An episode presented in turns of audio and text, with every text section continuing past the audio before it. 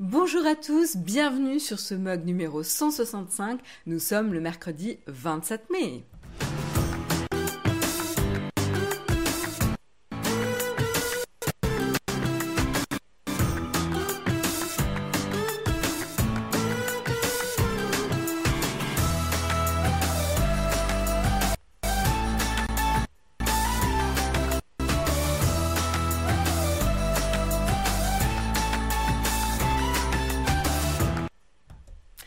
Bonjour à tous, j'espère que vous avez la forme. Je suis contente de vous retrouver en ce mercredi matin. J'espère que vous, vous êtes contente euh, de me retrouver également. Et oui, c'est moi ce matin euh, qui suis aux commandes du mug.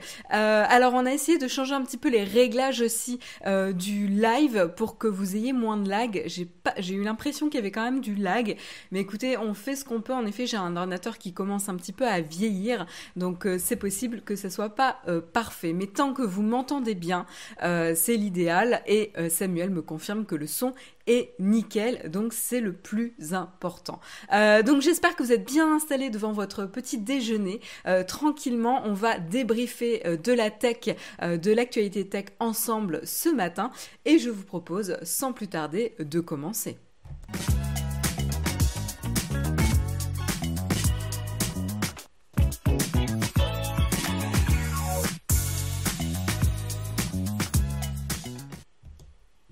Donc euh, une matinée euh, euh, avec des news assez sympas. Il n'y a pas des grosses grosses news tech, mais il y a quand même des infos sympas qu'il faut connaître et des événements majeurs qui vont se dérouler aujourd'hui ou cette semaine. Donc on va commencer notamment avec un événement qui n'était pas censé se produire cette semaine, mais qui va pas du tout se produire même en 2020. Et malheureusement, c'est l'annulation de la BlizzCon. BlizzCon qui est normalement prévue pour novembre, qui était censé se tenir début novembre, comme à peu près euh, chaque année, et eh ben, euh, excusez-moi, j'ai des notifications sur mon smartphone, je ne devrais pas le regarder, je vais le tourner face contre le bureau. Voilà, comme ça, ça ne me déconcentrera pas. Et donc, euh, oui, la BlizzCon qui devait se tenir début novembre est annulée. donc, Blizzard a confirmé ça, cette information. donc, c'était hier, mardi. voilà, donc pas de BlizzCon. Il n'y avait pas de grosses grosses news de prévu pour cette année, mais c'est également quand même un moment pour les équipes euh, de rencontrer leurs fans, euh, de voir un peu l'émulation autour des jeux vidéo de la société. Euh, donc là, cette année, malheureusement, ben, ça sera mis en stand-by pour la BlizzCon. Est-ce qu'il y en avait d'entre vous qui, qui avaient tendance à suivre justement la BlizzCon?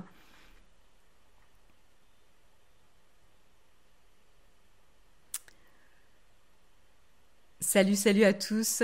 Bienvenue. Je ne sais pas s'il y en a d'entre vous qui ont l'habitude en tout cas de suivre la BlizzCon. J'ai l'impression qu'il y a un petit décalage entre la chatroom et euh, le live. Non, me dit François. Qui s'intéresse encore à Blizzard Ouh, t'es dur, Tic Takumi, dur, dur. Non, bon, euh, vous avez pas l'air du tout, du tout traumatisé par euh, l'annulation de l'événement. Ben, écoutez, en tout cas, on, on, rien de dramatique du coup pour vous. Euh, si vous n'êtes pas des grands fans euh, de, des jeux euh, bizarres ou, plus, voilà. et puis de toute façon, ils seront communiqués évidemment par les médias et par les annonces s'il y a des grosses news sur leur jeu. Connais pas.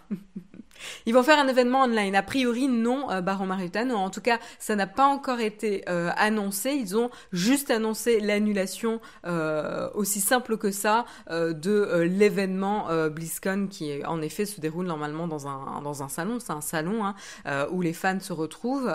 mais non, a priori, il n'y a pas d'information là-dessus. Ils ont encore le temps, évidemment, d'annoncer un événement en ligne, mais en tout cas, on n'a rien d'annoncé pour l'instant. Voilà.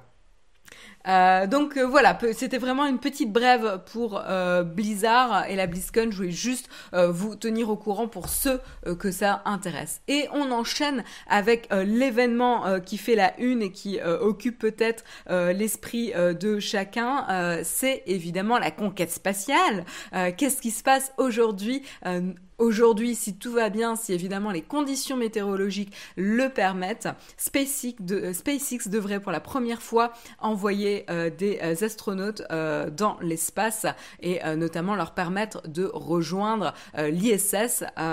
donc ça, ça serait vraiment la, première fois. Hein, la, que, SpaceX permettrait et pourrait envoyer des astronautes pour rejoindre la station internationale, premier vol commercial qui peut faire euh, ça. Donc c'est pas encore fait. A priori, les conditions euh, météorologiques sont pas top top aux dernières nouvelles et euh, a priori SpaceX a d'autres créneaux possibles pour permettre aux astronautes le lancement ou en tout cas l'envoi des astronautes dans l'espace prévu ce samedi ou ce dimanche si les conditions météorologiques d'aujourd'hui ne sont pas optimales.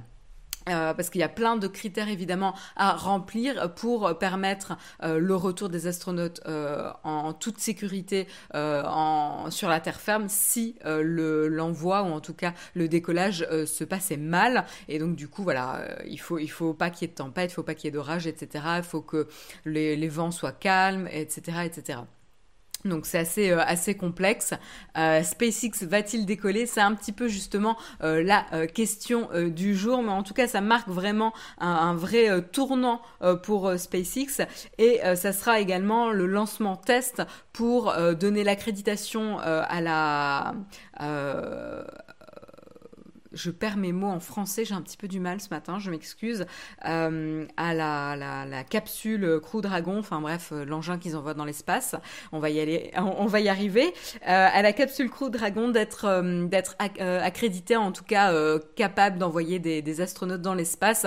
Ce n'est pas encore le cas et justement la NASA va voir et, ce vol est un test justement pour voir si elle est adaptée ou non ou pour confirmer ou pour accréditer justement euh, cette, euh, cette capsule pour le vol humain. Euh, donc deux astronautes vont partir aujourd'hui, normalement dans l'après-midi pour aux États-Unis, hein, et ce sera Bob Benken et Doug Hurley, évidemment qui ont été placés en quarantaine, en quinzaine, on va dire, euh, ce qui est une procédure déjà normale euh, avant l'envoi dans l'espace euh, d'astronautes, mais qui a été évidemment renforcée par des mesures bien plus importantes, avec l'isolation de la famille, les entraînements qui ont été un petit peu réduits, les contacts physiques qui ont été d'autant plus réduits et uniquement en combinaison, etc. Bref, ils ont essayé de prendre toutes les euh, justement mesures de sécurité pour s'assurer de la santé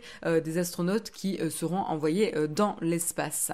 Ils ont un bon autopilote, oui, c'est quelque chose qu'il mentionnait que évidemment euh, les euh, les vols euh, dans l'espace sont plus qu'ils étaient autrefois ou en tout cas les, les, lancements puisque c'est majoritairement juste vérifier les contrôles et pas le faire manuellement. Mais il y aura quand même un test pour voir justement si les commandes manuelles fonctionnent. Donc donc voilà, ça sera quand même un, un sacré un, sacré, une sacrée étape, surtout que euh, il n'y a pas eu d'astronautes lancés depuis une base américaine euh, depuis 2011. Donc euh, voilà, c'était quand même assez, enfin c'est quand même assez important et depuis, ce n'est uniquement depuis la, la c'est pas uniquement une base américaine, c'est aussi depuis une, capsule américaine, euh, alors que depuis 2011, euh, uniquement euh, la capsule Soyuz permettait d'envoyer des astronautes dans l'espace. Faut-il faire confiance à SpaceX par rapport à la NASA? C'est-à-dire, Fairs, ta, ta question est un petit peu vague. Quel est ton doute? Tant pis, lance-nous du franglais, ça fera bosser les plus réfractaires à la langue de Shakespeare. Oui, bah Matt, euh, vous allez pas avoir trop de choix, je pense. je fais ce que je veux, mais euh, je suis pas complètement réveillée. Donc, euh, donc voilà, on va suivre. donc pour ça, vous pouvez facilement trouver en ligne hein, des retransmissions en ligne. évidemment, euh, ils ont euh, demandé aux personnes de ne pas se déplacer sur place. Normalement, vous savez, vous pouvez avoir des personnes, des visiteurs, etc., qui viennent voir le lancement euh, de, de, la capsule. Je sais pas, je continue de dire la capsule tout à l'heure. Depuis tout à l'heure, je sais que c'est pas le bon terme, mais bon, c'est pas grave. Euh, et là, justement, SpaceX et la NASA ont invité les gens à rester chez eux et à regarder depuis la télé ou Internet le lancement en direct et à ne pas se déplacer pour éviter justement des rassemblements et euh, et euh, déclencher euh, potentiellement une, une vague de contamination liée au contexte sanitaire. Voilà, fusée, merci Théo, merci. Navette, voilà, je pense que navette, je préfère navette à, fusée. Merci Aura France et Théo pour votre aide. Euh, vous m'apprenez à parler français. Merci à vous. Euh, donc, euh, donc voilà, on, on, saura un peu plus au jour, enfin dans la journée, au cours de la journée et au cours de la semaine, qu'est-ce qui se passera, si ça sera bien passé, si ça sera lancé mercredi ou plus tard dans la semaine. Euh, lancement commenté en français sur la chaîne Stardust. Merci Nicolas euh, pour euh, l'information. voilà, pour ceux que ça intéresse, vous pouvez vous rendre justement directement sur la chaîne Stardust pour suivre justement le lancement en direct. Donc voilà, c'était quand même important de le signaler. c'est assez fou en quelques années ce que SpaceX a réussi à accomplir. Qu'on aime ou pas euh, le CEO, c'est une autre affaire, hein, c'est pas euh, le sujet, mais euh, il faut quand même voilà rendre justice aux avancées technologiques et à l'économie aussi financière, parce que qui dit des lancements moins coûteux veut dire aussi pouvoir développer plus rapidement et progresser plus rapidement aussi, donc c'est pas négligeable. Hein. donc voilà, il y a vraiment des innovations qui ont été amenées par SpaceX qui ont été remarquables. Capsule spatiale, c'est français. Ok, bon, bah, Jérôme me confirme. il me manquait spatial dans, mon mot capsule, parce qu'on aurait pu croire que c'était une capsule de café. voilà, voilà. J'ai des petits cours de, construction euh, de, de capsules spatiales, c'est intéressant. La fusée, c'est le lanceur ce qui est logique puisque ça propulse. Euh, mais la partie habitable, c'est un vaisseau. Merci Baron Marutan, comme le Soyuz justement. Merci, merci euh, pour les précisions. C'est justement hyper intéressant. Merci à vous. Euh, voilà donc pour la petite news sur euh, SpaceX euh, qui du coup est dans l'esprit un petit peu de tout le monde donc c'est important d'en parler. Un autre qui est, dans l'esprit de tout le monde et pas forcément pour de bonnes raisons, c'est le président Donald Trump. pourquoi il fait la une aujourd'hui? Parce qu'il il a tendance à faire la, la une tous les jours. pourquoi je vous en parle ce matin? C'est que pour la première fois, Twitter a fait un fact-check, un fact-check sur les tweets du président américain. Euh, donc oui, ça mérite qu'on en parle parce que c'est quand même relativement historique.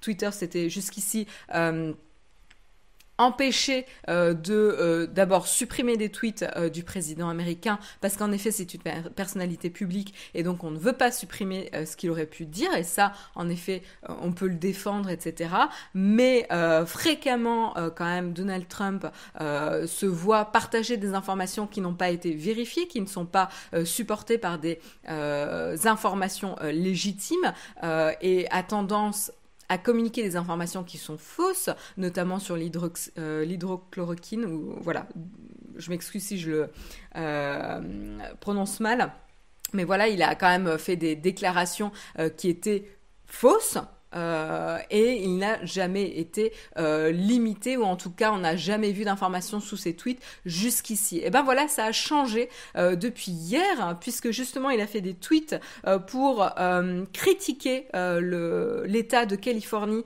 sur le fait de développer la pratique de vote par voie postale, disant et affirmant que ça allait mener à de la fraude en masse, chose qui n'a jamais été prouvée. Il continue un petit peu sur sa lancée depuis l'élection de 2016, qu'il a quand même remporté, mais euh, il critique le fait que euh, euh, certaines élections dans certains États ont été manipulées, il y a eu de la fraude en raison de ces votes par voie postale, ce qui n'a jamais été prouvé jusqu'ici. Hein. Voilà. Je pense que c'est important de le dire. Je critique pas le personnage, le président lui-même ou sa politique présidentielle, c'est pas le lieu de l'article, mais là, on, voit en effet que Donald Trump avance des faits qui n'ont jamais été vérifiés, euh, où il n'y a jamais eu de preuves avérées, euh, et donc il lance des accusations gratuites euh, pour décrédibiliser des États ou des gouverneurs. Là, en l'occurrence, c'est Andrew Cuomo, euh, il me semble. Non, euh, excusez-moi, là c'est New York. Euh, donc Californie, c'est Gavin Newsom. Voilà. Euh, on a beaucoup entendu parler de Cuomo, donc euh, du coup je l'avais en tête, mais c'est Gavin Newsom euh, pour le gouverneur de Californie. Et donc justement, il a été attaqué sur le fait de démocratiser un petit peu plus le vote par voie postale dans ce contexte de crise sanitaire. Donc évidemment, on a un président d'un côté qui va dire non, déplacez-vous, il n'y a que les personnes qui peuvent se déplacer dont le vote doit compter, ce qui est largement euh, critiquable en soi. Il y a plein de personnes qui peuvent pas se déplacer pour X raisons. Euh, voilà. Euh, bref, et donc je trouve ça déjà comme déclaration assez scandaleuse. et en plus, dans le contexte de crise sanitaire, je trouve ça quand même assez difficile de critiquer un gouverneur qui va prendre des mesures pour permettre à tout un chacun de voter. Voilà, et surtout qu'il n'y a eu aucune preuve aujourd'hui euh, pour euh, montrer que le vote par voie postale euh, déclenchait de la fraude massive. Il y a évidemment des choses, des, techniques pour essayer de prévenir ou de limiter la fraude. Aucune technique n'est parfaite, mais il y a des moyens en place. En même temps, ça a toujours été sa stratégie d'énigrer ce qu'il n'apprécie pas, quitte à dire n'importe quoi. Ouais. Bah voilà, donc en tout cas là il s'est fait reprendre, donc je peux vous montrer un petit peu à quoi ça ressemble justement sur euh, Twitter. Euh, alors évidemment ce que j'avais cherché c'est actualisé, voilà. Euh, super. Donc là, je vais vous montrer euh, un petit peu. Donc là, vous voyez euh, le compte Twitter de Donald Trump et je vous ai mis justement sur les deux tweets qui ont été fact-checkés par Twitter. Donc qu'est-ce qui se passe? Bah, Vous voyez justement les, tweets où Donald Trump attaque la, pratique de démocratiser les votes par voie postale en disant que ça allait mener justement à, de la fraude massive, que les, euh, euh, boîtes postales allaient être euh, cambriolées, que les, les, ça allait être manipulé, que certains votes allaient être illégalement imprimés ou de manière avec des fausses signatures, pardon. Et donc du coup, euh, voilà, il, affirme ça, s'en fait. Et dessous, vous pouvez voir les petits liens euh, bleus. Get the facts about mail-in ballots. Donc en gros, obtenez les faits pour le vote par voie postale. Et donc quand vous cliquez là-dessus, vous avez donc une page dont le titre est quand même Trump makes unsubstantiated claims that mail-in ballots will lead to voter fraud. Donc là, euh, c'est un titre qui dit en français euh, Donald Trump fait euh, des annonces euh, non sans, substance, sans, réel fait derrière, que le vote par voie postale va mener à de la fraude massive. Voilà, des voteurs. Euh, et donc là, en dessous, vous pouvez justement avoir ensuite des petites informations euh, qui récapitulent ce qui s'est passé, que euh, Donald Trump a faussement annoncé que le vote par voie postale allait mener à une élection truquée, entre guillemets que euh, Trump avait annoncé faussement également que l'État de Californie allait envoyer euh, ses votes par voie postale euh, à n'importe qui qui vit dans l'État, même si ils n'ont pas le droit de vote, ce qui est pas vrai. Hein, justement, il y a une liste de personnes avec le droit de vote, donc ça c'est quand même assez dingue. On l'a en France, on l'a un peu dans tous les pays, enfin heureusement, et c'est vérifié. Vous avez des listes d'émargement hein, pour savoir qui a déjà voté pour justement que la personne ne vote pas deux fois et que la personne a bien le droit de voter. Euh, et en dessous, vous avez euh, cinq États ont euh, déjà voté entièrement par voie postale et, et d'autres ont... Voilà, à peu près. C'est à peu près le, principal de l'information dont vous avez besoin d'avoir, et avec notamment des articles aussi qui sont liés, etc. Donc vous avez notamment le Washington Post, qui est le grand ami de Donald Trump, vous avez CNN, etc. Donc, euh, donc voilà, euh, Trump s'est fait un peu reprendre euh, par, les, par les bretelles ici. Il n'a pas du tout, du tout apprécié, vous pouvez vous imaginer. et donc du coup, là-dessus, il a piqué une petite crise parce que monsieur n'était pas content. et donc, il a dit évidemment, je vous montre les tweets, que Twitter maintenant, vous pouvez le voir avec le deuxième tweet, voilà, premier tweet de la page, euh, que Twitter interfère avec les élections présidentielles de 2020, euh, voilà, et que euh, limite la liberté de parole, qui est évidemment une des libertés fondamentales aux États-Unis. On n'a pas les mêmes définitions de liberté de parole, évidemment, en France qu'aux États-Unis, c'est bien connu, et, je trouve ça quand même étonnant qu'un président communique des fausses informations de manière aussi euh, libre et s'attend à ne pas être repris ou en tout cas temporisé, euh, voilà, avec euh, des infos avérées.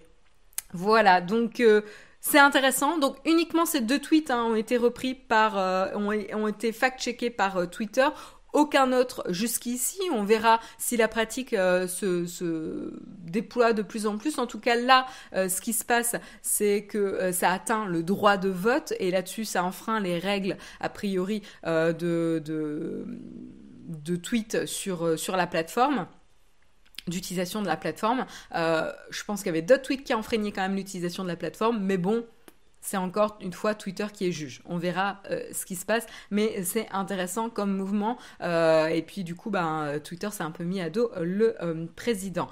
voilà. Donc à suivre. Fact-checker tous les tweets de, Donald Trump, ça va être un boulot à temps plein, tu m'étonnes. Tu m'étonnes, tu m'étonnes. En tout cas, euh, c'est vrai que euh, les plateformes, les réseaux sociaux, en tout cas, se sont engagés euh, à limiter, en tout cas, la manipulation des élections, chose qui s'était passée en 2016 déjà, hein, qui avait été longuement et largement critiquée et enquêtée. voilà, et donc du coup, le rôle des réseaux sociaux, sociaux avait été majeur dans cette élection. Et là, le rôle, c'est justement de limiter au maximum cette manipulation euh, pour permettre à tout un chacun de voter avec des informations fiables, euh, ce qui reste vraiment un vrai challenge hein, euh, maintenant en 2020. donc à voir comment ça va se passer, mais en tout cas, c'est sûr que si le président lui-même communique des fausses informations, eh ben on n'est pas rendu. Voilà pour la news sur Twitter et le président Donald Trump.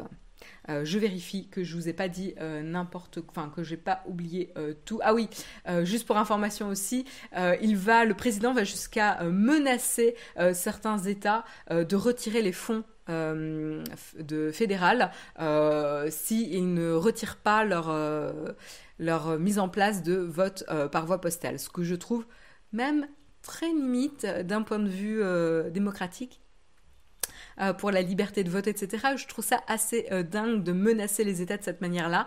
Euh, bref. C'est mon opinion personnelle ici, mais voilà, il y a des mesures qui sont quand même particulièrement choquantes, mais on verra ce qui se passe. Voilà en tout cas le bras de fer entre Twitter et Donald Trump. On enchaîne avec un sujet un peu plus léger cette fois-ci, et c'est du côté du jeu vidéo. Alors, jeu vidéo, c'est un jeu, euh, vous le connaissez euh, bien, on en a pas mal parlé évidemment, c'est Pokémon Go.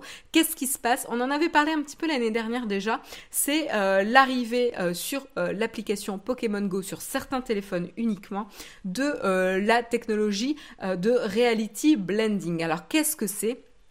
Tout simplement, aujourd'hui, quand vous utilisez la réalité euh, augmentée, quand vous jouez à Pokémon Go, euh, vous avez euh, votre Pokémon qui est donc dans votre environnement réel. C'est-à-dire, il est dans la rue, vous voyez, vous voyez un peu la rue comme si vous preniez une photo ou une vidéo, vous pouvez bouger, etc. Et vous avez le Pokémon qui va se déplacer dans cet environnement réel. Donc, c'est la réalité augmentée. Mais jusqu'ici, en fait, elle était relativement limitée parce qu'en fait, dès qu'il y avait quelqu'un qui passait devant ou euh, des éléments qui pourraient partiellement cacher le Pokémon, eh ben ça ne le faisait pas. Le Pokémon était toujours au premier plan ce qui cassait un petit peu cette euh, notion d'immersion, euh, de réalité augmentée, puisqu'il n'était pas voilà, il n'était pas impacté par les éléments, dans le contexte dans lequel il est. Euh, et donc du coup, là, avec cette nouvelle euh, fonctionnalité de reality blending, ça va permettre tout simplement aux Pokémon d'être cachés par les gens qui passent, d'être cachés par les éléments du décor réel. Donc ça, c'est assez intéressant. Donc en effet, ils en avaient un petit peu parlé déjà l'année dernière, mais en fait là, ce qui se passe, c'est qu'il y a déjà des premiers smartphones qui vont pouvoir bénéficier de cette technologie. Donc on va avoir notamment le Samsung Galaxy S9, on va avoir également le S10 qui va être compatible, on va avoir aussi les Google Pixel 3 et 4 qui vont euh, voir arriver cette fonctionnalité. Donc je vais essayer de vous montrer un, petit peu une vidéo, sauf que Flipboard ne veut pas. Euh, donc je vais ouvrir l'article, si je peux, et euh, je vais vous montrer un petit peu juste pour vous voyez à quoi ça ressemble. Mais je sais qu'on vous avait déjà euh, montré euh, la vidéo, donc j'avance un petit peu, mais vous voyez là que tout simplement euh, Pikachu passe derrière les jambes des gens, il va passer également derrière les peaux, donc c'est pas parfait, parfait, mais c'est quand même mieux que ce qu'on a aujourd'hui. Ça permet d'aller plus loin, évidemment, dans l'illusion. Donc vous voyez là qu'il passe derrière les peaux etc. derrière les jambes des gens. Voilà. Donc je ne sais pas s'il y en a d'entre vous qui euh, ont continué d'utiliser euh, la réalité augmentée. Moi, je sais que c'est la première chose que j'ai désactivée sur Pokémon Go parce qu'en fait, euh, c'est pas essentiel au gameplay. et pour moi, c'était un petit un petit wow effect euh, qui est euh, sympa à tester 3 euh, secondes quand on commence à jouer au jeu, mais qui en fait après va potentiellement vous empêcher d'être plus efficace pour capturer le Pokémon. Donc en fait ça a été une des premières choses que j'ai désactivées. Excusez-moi, j'ai vraiment du mal à enchaîner deux mots ce matin. Mais euh, et en plus, c'était une des fonctionnalités qui drainait le plus la batterie du téléphone. Donc évidemment, quand vous faites des longues balades euh, dans Paris ou enfin là où vous êtes, un des enjeux c'était justement euh, de pouvoir profiter de la batterie au maximum pour pouvoir capturer le maximum de Pokémon durant votre balade. Donc évidemment, tout ce qui consommait un petit peu trop, ben on l'enlevait quoi. J'avais Ingress, mais j'ai arrêté avec le confinement. Et oui, ça consomme beaucoup la batterie. Oui, évidemment, ce type de jeu euh, a été beaucoup touché hein, par le confinement, puisque c'est des jeux qui vont vous encourager à aller dehors et à aller marcher, ce qui est évidemment pas possible dans le contexte du confinement. Alors, ils ont sorti, soi-disant, des petites mises à jour pour euh, permettre quand même de jouer de manière intéressante. Moi, j'ai pas vu trop trop de différence. Voilà. Il y a des fans d'Ingress là dans la, dans la chatroom. Donc voilà en tout cas pour euh, cette reality blending qui euh, va au fur et à mesure potentiellement euh, se déployer sur plus de smartphones pour l'instant qui est relativement limité au Samsung Galaxy S9, S10 et Pixel 3 et 4. Voilà pour ceux qui ont en tout cas ces téléphones, vous devriez le voir arriver rapidement. Voilà. On enchaîne avec Amazon cette fois-ci. Qu'est-ce qui se passe du côté d'Amazon? Bah, Amazon continue ses efforts pour lutter contre euh, le coronavirus. Alors qu'est-ce qui se passe? Eh ben, ils ont euh, cette fois-ci ils ont fait appel à leur euh, leur équipe qui s'appelle Lab 126 qui est en fait à l'origine l'équipe qui a conçu aussi leur e-reader Kindle hein, que vous connaissez bien, qu'on a déjà testé sur la chaîne, etc. Ils sont également à l'origine de l'enceinte connectée Echo euh, voilà, donc c'est vraiment, euh, c'est vraiment l'équipe qui se charge un petit peu des produits euh, un petit peu innovants, nouveaux, voilà, de, de la compagnie. Et qu'est-ce qui se passe? Ben, Tout simplement, ils sont en train d'embaucher pour booster un petit peu les initiatives d'Amazon pour contrer l'épidémie ou en tout cas la crise sanitaire actuelle liée au coronavirus. Donc qu'est-ce qui se passe? Qu'est-ce qu'ils ont sorti aujourd'hui? Eh ben ils ont déjà sorti des masques évidemment euh, pour protéger euh, les, euh, les, personnes qui travaillent. ils ont également, donc ça c'était leur équipe robotique hein, notamment qui a permis de produire euh, ces masques euh, qui se sont euh, voilà qui sont mis en pause sur leur travail qu'ils effectuaient sur les drones sur la livraison par drone pour pouvoir produire des masques en masse pour les employés Amazon et notamment ceux qui travaillent aussi dans les entrepôts. Il y a également des ingénieurs en robotique qui ont perfectionné aussi des machines qui ont fait euh, du triage dans les entrepôts pour limiter ensuite le contact entre employés. Euh, il y a également aussi euh, du travail sur les caméras qui vont vérifier que les gestes barrières sont bien respectés et que les distances sociales sont bien respectées aussi. On a aussi des robots qui sont équipés de lumière ultraviolette qui vont pouvoir désinfecter euh, les espaces de travail aussi pour euh, s'assurer euh, de limiter la propagation au maximum. Donc voilà, donc on a déjà pas mal de petites initiatives de la part d'Amazon et des équipes d'Amazon pour mettre en place des mesures de sanitaires et de sécurité pour garantir que les employés peuvent continuer à travailler et le bon fonctionnement de la boîte. Alors vous le savez, on en a déjà parlé, Amazon fait partie de ces boîtes qui n'ont pas été impactés négativement par la crise du coronavirus, mais au contraire, parce qu'en effet, tout le monde étant confiné, euh, les gens se sont, et avec du temps à, passer, hein, se sont mis à commander en ligne. Et un des marchands les plus efficaces pour les commandes en c'est évidemment Amazon, qui a permis, quand même de continuer un rythme de livraison assez euh, remarquable. Et donc du coup avec le Lab 126, ils sont en train d'embaucher euh, voilà des des personnes plutôt dans le domaine euh, médical, des microbiologistes, euh, des euh, chercheurs dans la médecine, voilà, donc plutôt des personnes soit dans la science, soit dans la médecine, pour chercher à développer justement un un vaccin. Alors pas forcément un vaccin. attendez, je retrouve pas la hum, voilà, c'est pas forcément juste la définition d'un vaccin, mais plutôt euh, d'un vaccin, mais plutôt euh, l'initiative de test en général. Donc c'est toute la logistique qui incombe sur la chaîne de test pour pouvoir tester au maximum euh, les employés et garantir que dès qu'une personne est infectée, elle est, elle est identifiée et mise en quarantaine et, peut se faire soigner comme c'est adapté et pour éviter que d'autres euh, employés soient contaminés, donc vraiment limiter la propagation évidemment euh, de la maladie Covid-19. Euh, donc tout ça, hein, évidemment, toutes ces mesures qui sont mises en place par Amazon, c'est coûteux, hein, puisque ça représente 300 millions de dollars investis justement pour se concentrer dans cet effort de test, rien que pour l'effort de test à cette fin juin. Et puis il y a également un engagement de 4 milliards euh, pour euh, gérer les effets euh, dus à cette pandémie. voilà, donc c'est un coût énorme pour Amazon, mais finalement qui sera amorti parce qu'en fait ça leur permet tout simplement de montrer qu'ils prennent des mesures pour euh, assurer la sécurité euh, évidemment de leurs employés et continuer à travailler dans les meilleures conditions et répondre à la demande euh, du marché.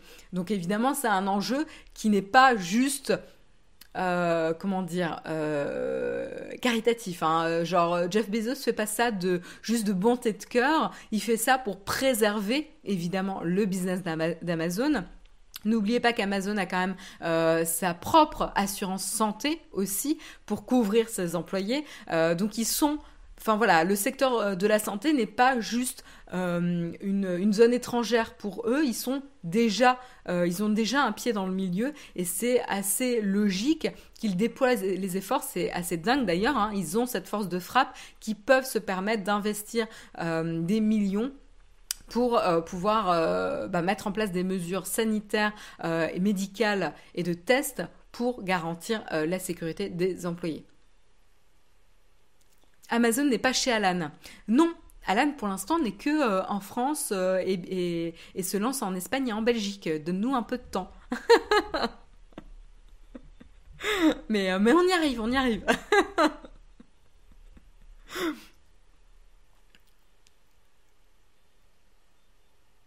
Le tutorien remboursé par la Sécu, non par Amazon. Je sais pas ce que tu, de, quoi tu parles. Amazon a sa propre assurance santé. Hein. Alors, je parle pas potentiellement de la France, mais je parle des États-Unis. Au-delà du système, euh, du, système propre à chaque pays, hein. ça c'est voilà que des pays ont la Sécu comme la France euh, ou le NHS euh, comme en Grande-Bretagne, etc. Ça c'est un autre sujet.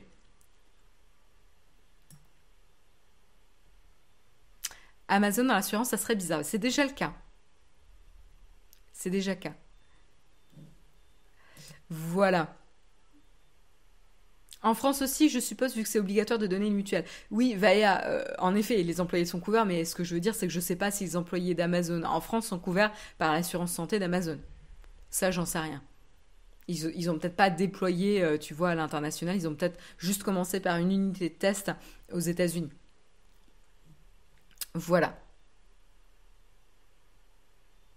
Donc, euh, donc voilà pour, euh, pour Amazon et les efforts euh, qu'ils font en tout cas avec leur fameuse équipe qui va maintenant changer de focus pour se concentrer évidemment sur les efforts de test pour les employés et la logistique. Donc le but évidemment c'est de pouvoir tester régulièrement les employés à travers bah, toute, leur, toute leur zone de travail, tout, tout, leur lieu géographique où Amazon est implanté et pouvoir centraliser ensuite les tests et les tester régulièrement et pouvoir prendre des mesures mesures adéquates.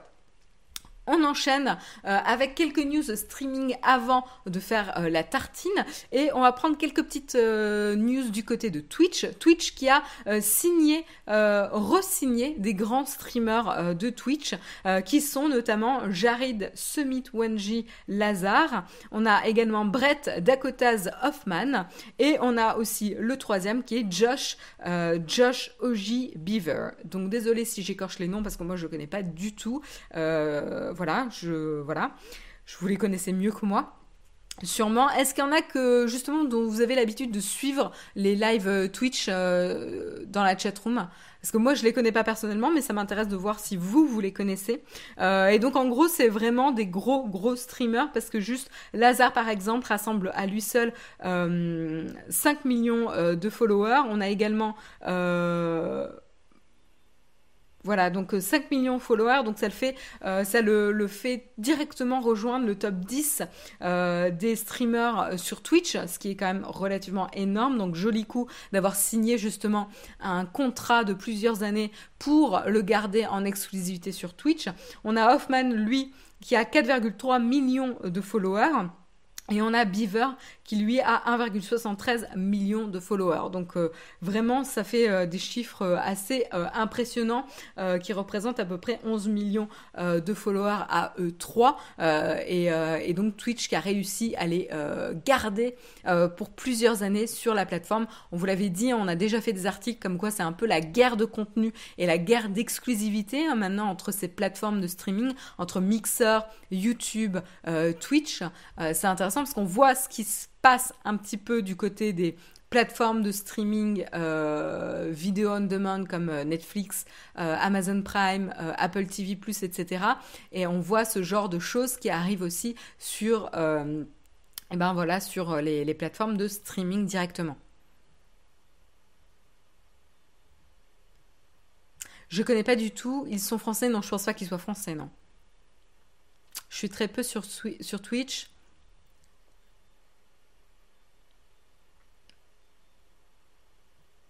Voilà, donc euh, il y en a qui sont déjà, François, tu me dis, en même temps, c'était pas pour partir sur Mixer. Il y a des euh, streamers qui sont partis justement sur, euh, Mixer. Hein. Notamment, on en a parlé, mais on a eu Taylor Ninja Blevins, on a eu Michael Schroeder-Krejciek et Cory King, euh, Gotalion Michael, ils ont ces noms, euh, avec les pseudos et les noms, ça devient compliqué, euh, qui sont euh, donc tous les trois partis sur Mixer, donc c'est pas, enfin voilà, c'est pas juste donné. On a également Jack Courage Dunlop et Rachel Valkyrie Offsetter. qui sont eux deux partis sur YouTube, signés en exclusivité sur YouTube. Donc voilà, c'est vraiment là on est vraiment sur de la guerre euh, d'exclusivité. Et justement, c'est pas la première fois que Twitch réussit à récupérer euh, des streamers sur sa plateforme, puisqu'ils avaient déjà réussi à resigner euh, en décembre Ben Dr Lupo. et Timothy Tim the Tatman Beta et Sakib Lyric Zaid et également Guy Dr Disrespect Beam en mars. Donc tu vois, ils sont vraiment dans cette euh, mouvance-là d'aller récupérer euh, des euh, streamers phares de la plateforme et les fidéliser sur la plateforme. Donc ça serait intéressant de, au-delà du contrat sur plusieurs années, de voir s'ils ont, s'ils établissent un lien, une discussion un peu plus privilégiée avec ces streamers pour écouter les demandes, etc. pour euh, les garder sur la plateforme parce qu'une des raisons pour lesquelles les streamers étaient partis, c'était sur euh, des fonctionnalités qui n'étaient pas présentes. Donc à voir. On termine avec les news streaming ce matin avec euh, un petit article assez intéressant sur les pratiques de résiliation de Netflix. Alors qu'est-ce qui se passe Tout simplement, Netflix a annoncé euh, euh, par Eddie Wu, hein, son responsable de l'innovation produit, que la plateforme allait résilier automatiquement les, demander à résilier les abonnements des clients qui n'ont pas utilisé le service depuis depuis un an. Donc ça, euh, ça peut paraître étonnant. Euh, comme pratique. Pourquoi un produit irait résilier de lui-même euh, des abonnements même s'ils ne sont pas utilisés? On connaît nombre de services de streaming, pour ne pas citer Canal+, qui rendent les étapes de résiliation assez dingues euh, qui sont par voie postale euh, avec des délais incroyables où il faut le faire à date anniversaire parce que vous pouvez pas le faire n'importe quand. Enfin moi je me rappelle quand j'avais essayé de résilier, c'était vraiment la croix et la bannière et je trouvais ça mais incroyable. Euh, et c'était quand? C'était en 2018 je pense qu'ils nous mettent autant de bâtons dans les roues. Ça, en fait, ça, faisait vraiment assez désespéré comme euh, service. On a tellement, on n'arrive tellement pas à avoir un service à la hauteur qu'en fait, on fait tout pour bloquer les gens et, pas les, faire partir. Ce qui est complètement contre-productif et qui ne fait que confirmer le désir des gens de partir de ce service. Et donc, du coup, très logiquement, Netflix prend euh, le parti pris opposé, c'est-à-dire de proactivement envoyer un mail aux personnes qui n'ont pas utilisé le service depuis un an pour leur dire que s'ils ne souhaitent pas, euh, que, s'ils ne prennent pas une action, euh, ils vont euh, voir leur abonnement annulé et arrêté. Voilà. donc qu'est-ce qui se passe? Eh ben en fait, tout simplement, c'est une stratégie tout, enfin très très maligne. Pourquoi? Parce que d'une part, ils passent pour les gentils parce qu'ils font en effet de manière proactive, euh, ils informent euh, les personnes qui n'ont pas utilisé leur abonnement et qui continuent à payer pour rien, entre guillemets. Euh, ça va tout simplement inciter les gens à revenir sur le service et potentiellement voir qu'est-ce qu'il y a de neuf sur le catalogue et potentiellement du coup réactiver les utilisateurs pour s'assurer que tous les, les utilisateurs qu'ils ont en abonnement sur Netflix sont des utilisateurs actifs, donc booster le compte aussi des, utilisateurs actifs. Euh, et personne ne pourra dire bah, je paye pour rien, euh, voilà, je ne regarde jamais. Euh, et ça permet aussi de montrer que Netflix est prêt à sacrifier 100 millions de chiffres d'affaires, puisque ça représente ça aujourd'hui, hein, le nombre de personnes a priori qui continuent à payer même s'ils n'ont pas utilisé la plateforme depuis un an je trouve assez dingue. Euh, voilà, ils sont prêts à euh, sacrifier 100 euh, millions de dollars sur leur chiffre d'affaires, ce qui finalement n'est pas si grave pour Netflix. Donc ça montre aussi leur puissance. Aujourd'hui d'ailleurs, Netflix compte 182 millions d'abonnés dans le monde.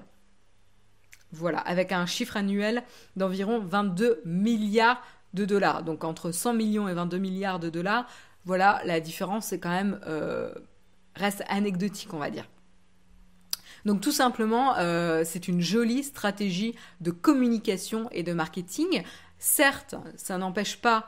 Euh, certains vont dire c'est juste une stratégie marketing, etc., etc. Oui, mais ça n'en reste pas moins positif.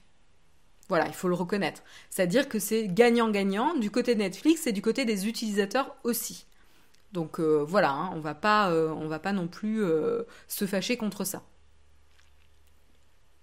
Bizarre de payer sans consommer. Stéphane, tu, il y a plein plein de personnes qui souscrivent à des choses avec et selon les moyens et le niveau de vie des gens, Certains vont se dire, euh, payer 10 euros par mois de manière récurrente, c'est pas quelque chose qu'ils vont, auquel ils vont faire attention. Donc ils vont juste l'oublier et laisser payer. Voilà. Donc, euh, tu sais, il y a plein de personnes qui, on a plein de frais mensuels et au fur et à mesure, on est un peu, euh, on est un peu englouti sur les frais mensuels et on ne pointe pas forcément tous les mois. Est-ce que je suis toujours ok avec ce, ce frais mensuel récurrent, etc., etc. et donc on oublie. Voilà, voilà. Bon, ben c'est la fin des news. On va parler quand même rapidement de notre sponsor. Notre sponsor, vous le connaissez, c'est évidemment Shadow PC, le PC dans le cloud. Alors, pourquoi ils sont sponsors Tout simplement, comment ça se passe avec euh, le mug Eh ben, ils vous permettent de gagner un mois gratuit pour tester justement le PC dans le cloud. Alors, comment ça se passe? C'est très simple. Il suffit d'envoyer un tweet et euh, de dire dans ce tweet pourquoi vous voulez gagner un Shadow euh, PC, pourquoi vous voulez l'utiliser, en précisant les hashtags Shadow PC et un autre hashtag le mug Nowtech pour qu'on puisse vous retrouver évidemment dans la liste des personnes qui souhaitent jouer. il y a un gagnant par semaine et vous serez contacté par message privé. Donc attention, euh, par message privé, on ne vous compte, on ne vous demandera aucune information personnelle, ne divulguez aucune info personnelle, même si un compte qui s'appelle le Mug Naotech vous contacte, puisque ce compte est un compte, euh, un faux compte. Voilà. Donc euh, le gagnant sera annoncé vendredi et on souhaite évidemment bonne chance à tout le monde. Vous pouvez rejouer évidemment chaque semaine si vous n'avez pas encore gagné. Voilà. Donc n'hésitez pas à retenter votre chance pour euh, tenter de tester le Shadow PC en conditions réelles chez vous. Je vous propose d'enchaîner avec la tartine.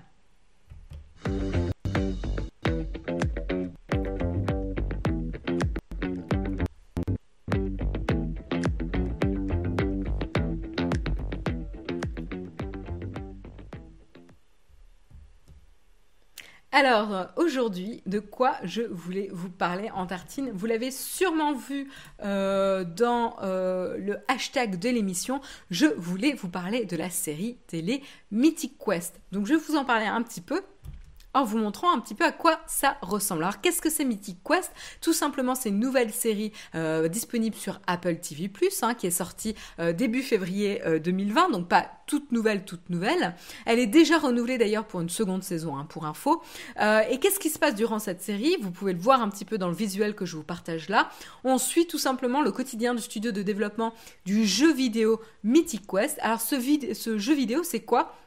C'est un MMORPG, donc c'est un jeu de rôle massivement multijoueur en ligne euh, du type World of Warcraft si vous voulez euh, une comparaison.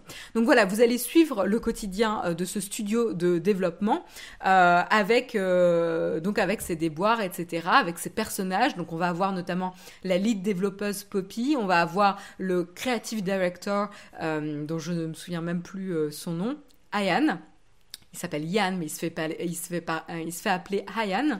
Euh, vous avez euh, David, qui est l'executive producer.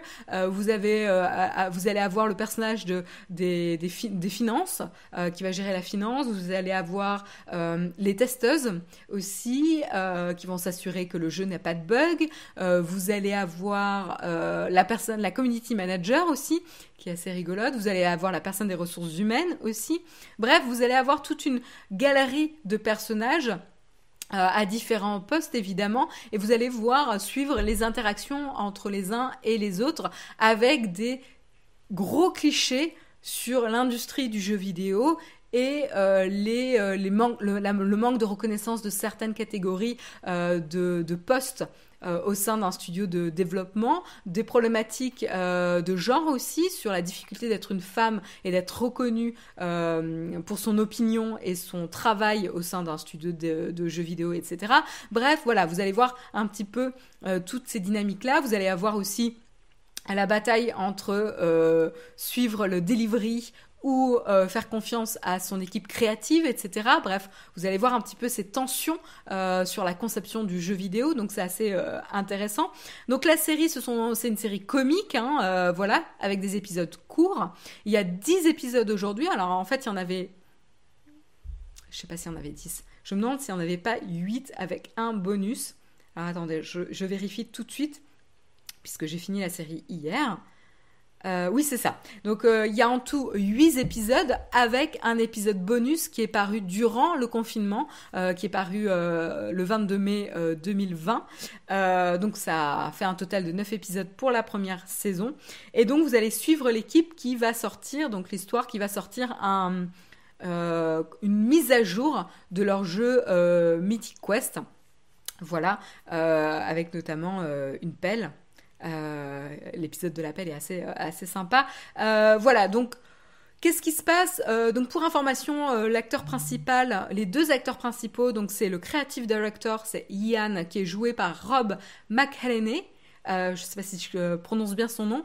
Et on va avoir également la lead développeuse Poppy. Donc ce sont un peu les deux personnages principaux. Vous allez euh, suivre au quotidien un petit peu cette dynamique entre les deux euh, personnages. Euh, pour information d'ailleurs, le personnage du creative director, Rob, joué par Rob McElhenney, est également le créateur de la série et le producteur exécutif de la série. Donc du coup voilà, c'est assez intéressant parce qu'il a un personnage très égocentrique euh, dans la série. Et donc c'est intéressant justement de voir cette autodérision euh, par le créateur euh, de la série. Voilà. Donc après, je ne sais pas si vous l'avez regardé vous dans la chat room, je regarde un petit peu vos commentaires.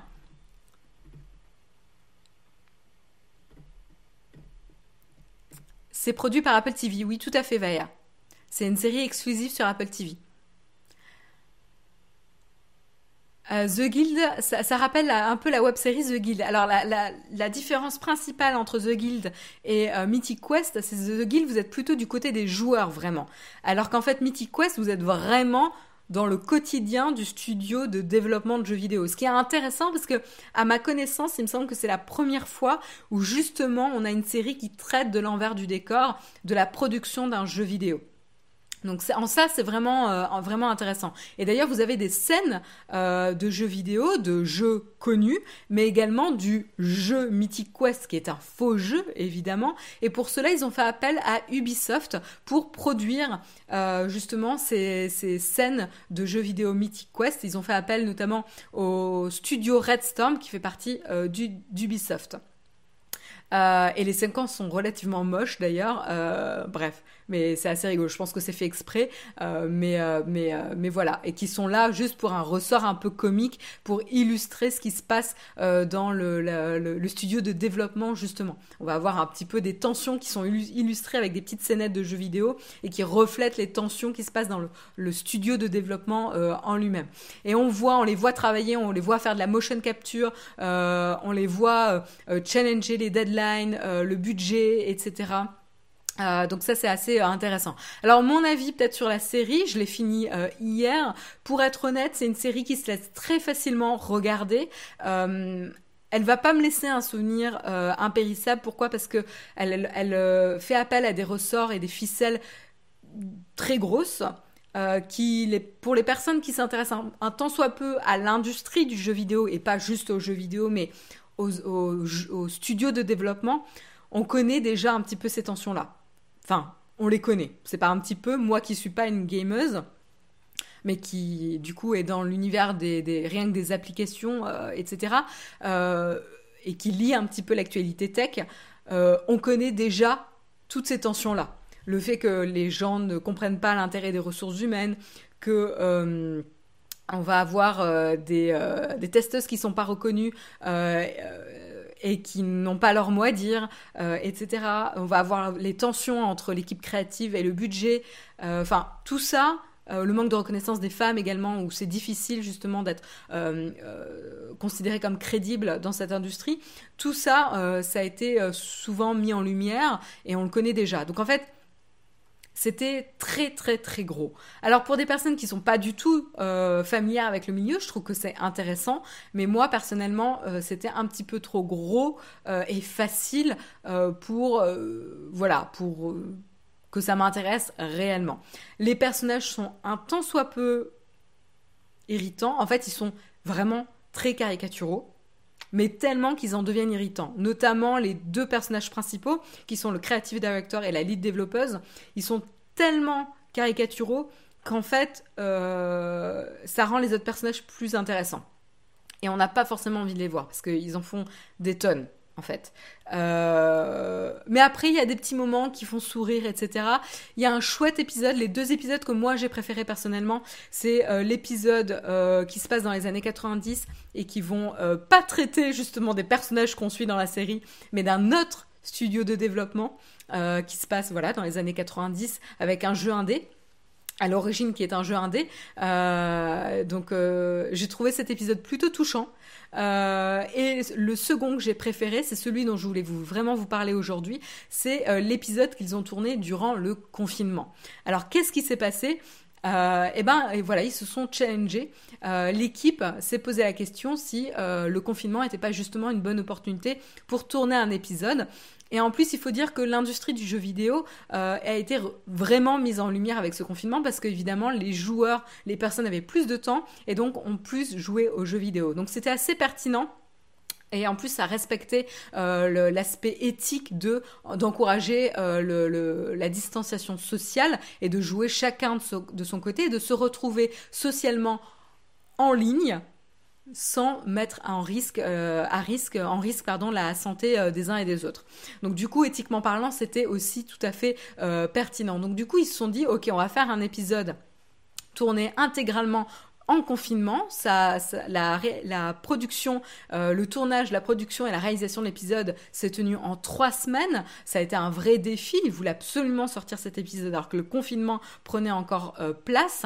Euh, et donc, ils ont tout simplement demandé à Apple une quarantaine euh, d'iPhone et une vingtaine d'Apple, d'AirPods pour Apple et ils ont réussi à filmer intégralement euh, l'épisode avec des iPhones, avec de la, visioconférence, etc., etc., en utilisant Zoom. Euh, et voilà. Et donc ça donne vraiment des scènes euh, assez rigolotes. Donc je vais vous montrer un petit peu des, petites captures. Donc l'épisode commence avec une intro euh, en, en, visioconférence où vous avez justement euh, à droite la lead développeuse et à gauche le, le creative director et en dessous le producteur euh, exécutif appelé David et donc qui essaye de concilier les deux perspectives dans un rendez-vous Zoom où chacun est en confinement chez soi et pas forcément dans les mêmes conditions. On peut le voir euh, très clairement. On a un autre euh, passage euh, très très sympa où on retrouve l'assistante qui tente d'expliquer à l'écrivain, l'écrivain qui est là pour alimenter la storyline du jeu vidéo Mythic Quest. Donc c'est un écrivain qui a remporté le, le, prix Nebula, etc., etc., et qui est plutôt de la vieille école, comme vous pouvez le voir, qui tente de comprendre comment utiliser la visioconférence. Donc ce moment-là est assez hilarant et assez, pour le coup, il touche vraiment juste. Je peux vous le dire d'expérience de, personnelle, euh, il touche vraiment, vraiment très juste. Donc rien que ce moment-là est une petite pépite.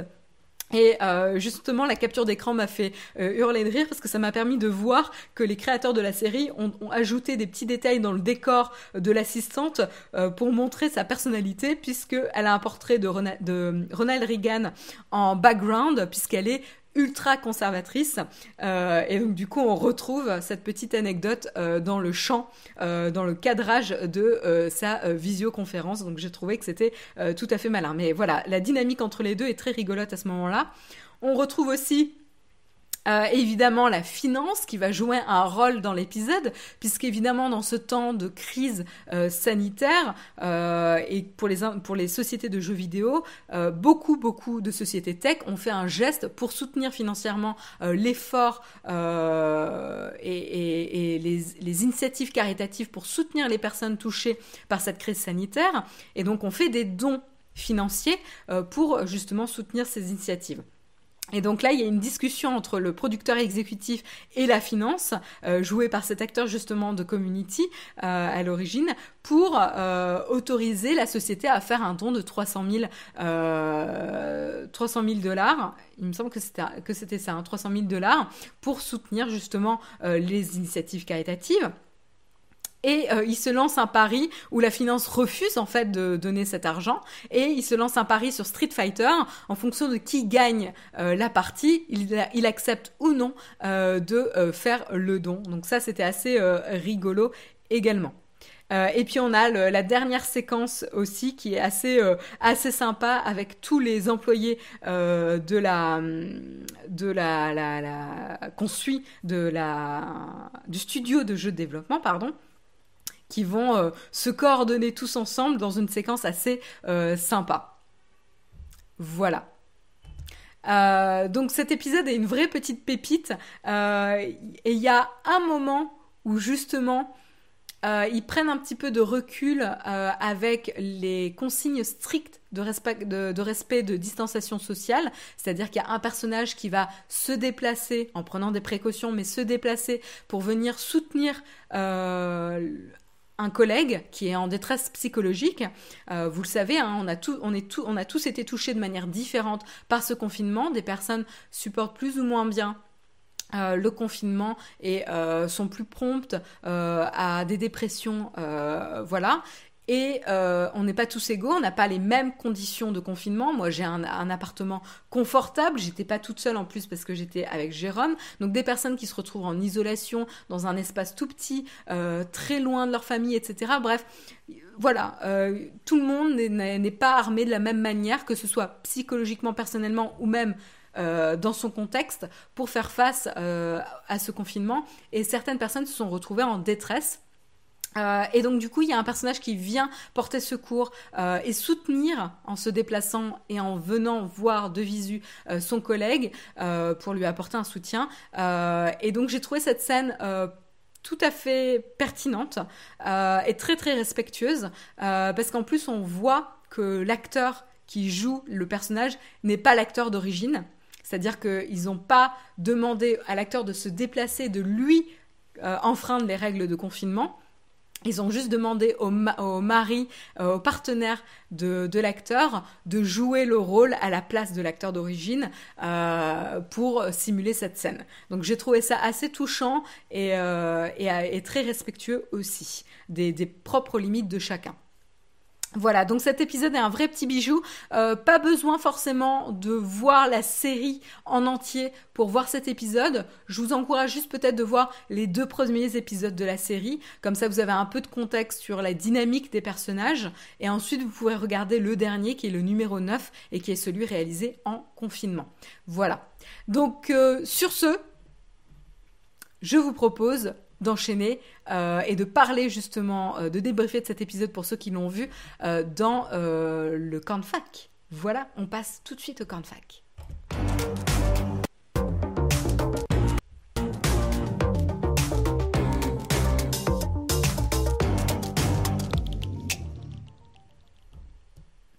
Voilà, j'espère que l'émission vous a plu. J'ai un petit peu dépassé parce qu'il est 9h01, donc on va faire un petit camp de fac de 5 minutes maximum. Euh, est-ce que vous, vous l'avez vu du coup cet épisode euh, de confinement de Mythic Quest? Alors je regarde un petit peu. C'est pas une série géniale tout à fait, mais ça se laisse complètement regarder. Et c'est pas une série importante ou à ne pas rater, tout à fait. C'est pas, euh, c'est pas obligatoire.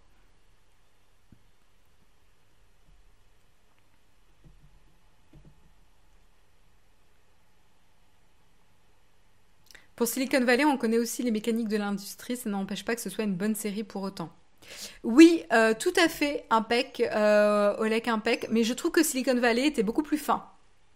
Euh, alors là, pour le coup, euh, c'est une bonne comparaison, je trouve, mais j'ai trouvé que Silicon Valley était beaucoup plus critique et allait beaucoup plus loin euh, parce qu'alors pour le coup, euh, on connaît quand même beaucoup plus, enfin moi personnellement, je connais quand même beaucoup plus l'industrie de la tech que l'industrie du jeu vidéo.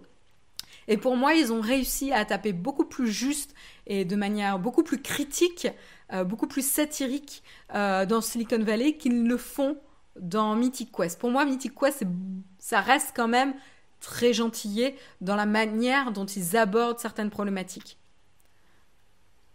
ça, voilà. Donc du coup, Silicon Valley, pour moi, ça reste une, série qui est quand même d'un niveau supérieur. Les personnages sont quand même plus intéressants aussi, euh, moins, euh, moins dans l'extrême en fait. Euh, là, ce qui est fatigant, c'est le jeu des acteurs est quand même ils y vont vraiment avec des gros sabots. Silicon Valley, il y avait quand même plus de nuances. Il y avait plus d'attachement sur les personnages. Même si ça reste une série comique et qu'ils usent de certaines ficelles tout à fait, il y avait beaucoup plus de finesse. Moi, je trouve. C'est mon, mon avis personnel. Hein. Alors, je lis un petit peu vos commentaires. Pourquoi tous les MMORPG, ça se passe dans un monde au Moyen Âge C'est pénible. La détresse de le tutoriel.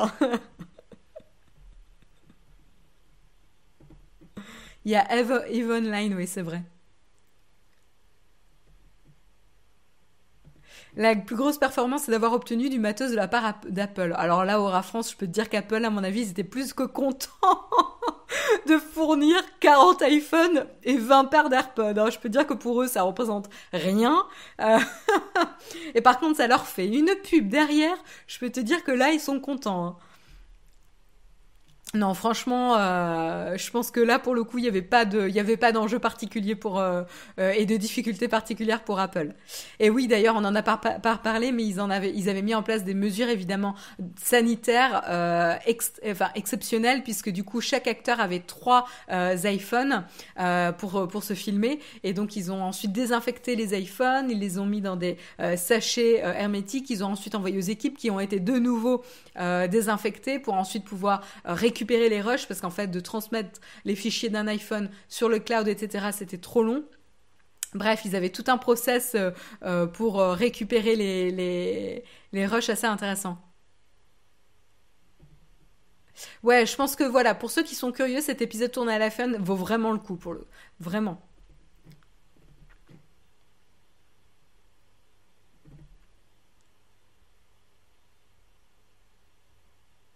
Mais oui, le management Street Fighter, un grand classique dans le management moderne.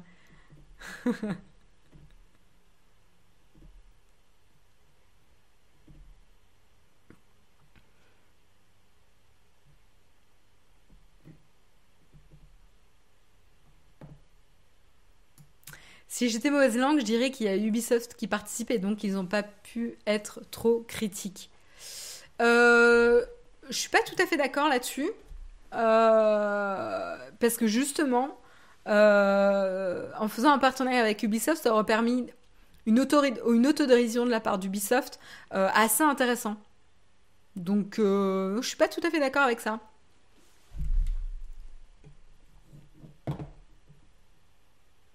Serait-il la première série tournée en confinement? Je sais qu'il y a d'autres épisodes, ils, le mentionnent d'ailleurs dans l'article, il y a d'autres épisodes euh, de d'autres séries qui vont euh, être tournées en, confinement. Alors attendez, c'était Parks and Recreation euh, qui était également en train de faire un épisode, que je vous confirme ça.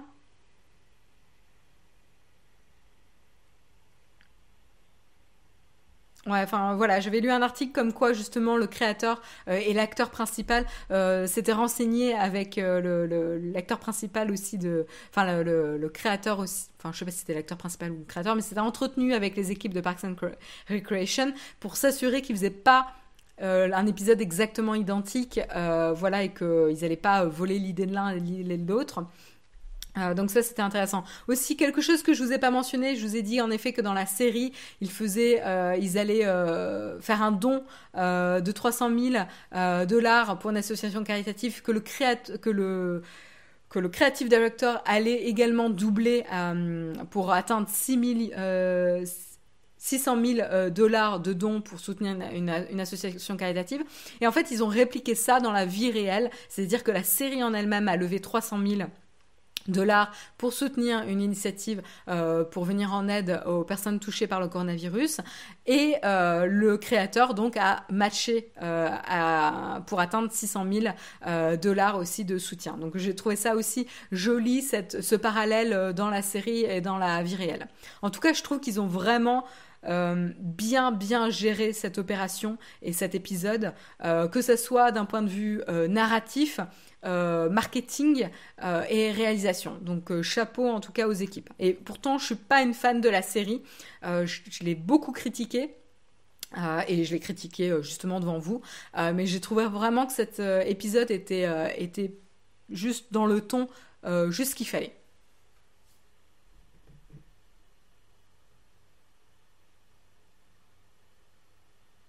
C'est le CFO dans la série qui double la mise. T'es sûr de ça? Parce que c'est le CFO euh, qui... Ah, peut-être, ouais. T'as peut-être raison. En effet, c'est peut-être euh, le Chief Financial euh, Officer qui le fait. Puisque justement, c'est lui qui refuse au début de faire le don. comme quoi, tu vois, j'ai pas prêté bien attention.